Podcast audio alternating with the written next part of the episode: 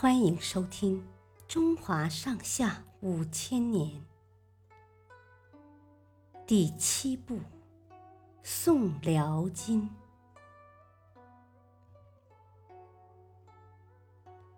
激战黄天荡。宗泽死后，南宋投降派当道，北方的抗金起义军接连溃散。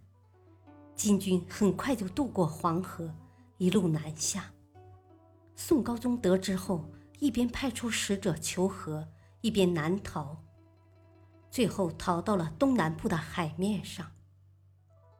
金国将领兀竹的军队渡过长江，乘船追击，但因为金军生长在北方，不适应坐海船，气势开始低落。兀竹怕局面变坏。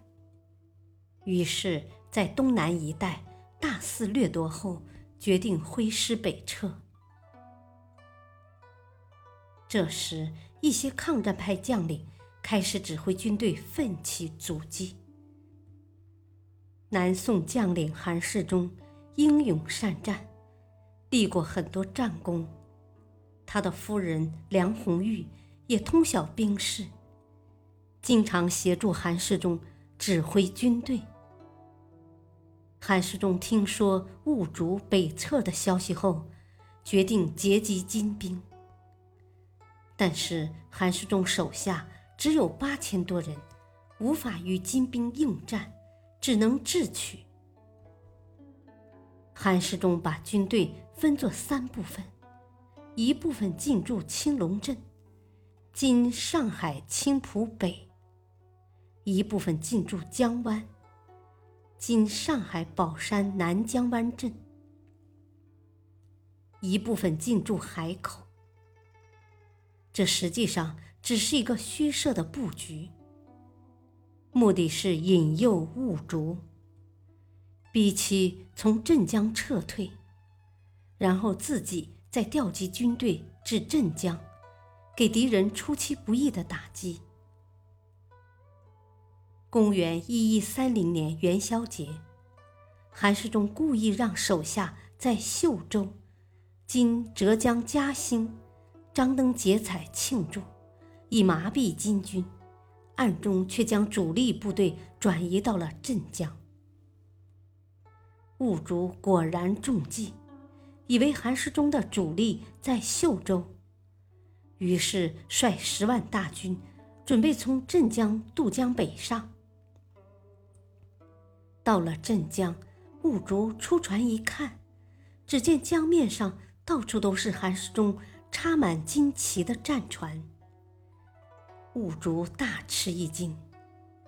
不过自己的军队毕竟在数量上远远胜过对方，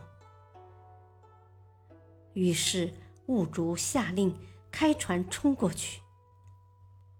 但韩世忠早已将战船层层排开。并命令万箭齐发。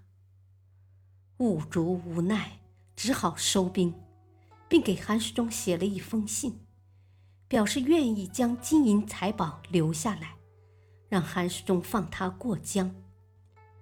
但韩世忠断然拒绝了他。韩世忠在与夫人梁红玉商议后，听取了他的建议。决定把金军引到黄天荡，一举歼灭。第二天，双方军队在江上对阵。宋军点了很多火把，扔到金军船上。金军的很多船只立刻冒起了浓烟。兀竹指挥军队向一条岔河驶去。岔河的后面就是黄天荡。黄天荡是个断头港，形状像梨一样。那条岔河是进出黄天荡的唯一通道。韩世忠此时已经率军把岔河堵得严严实实。兀竹走投无路，只好再次向韩世忠求和。韩世忠当然不同意。无奈之下。兀竹让士兵带着钱财去找当地村民，寻求方法。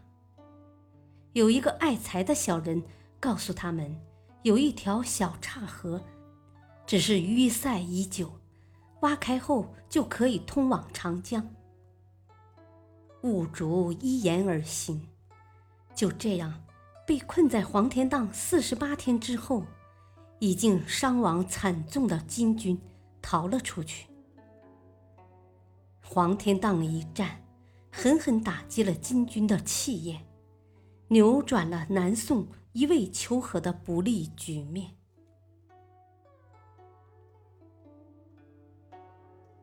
谢谢收听，再会。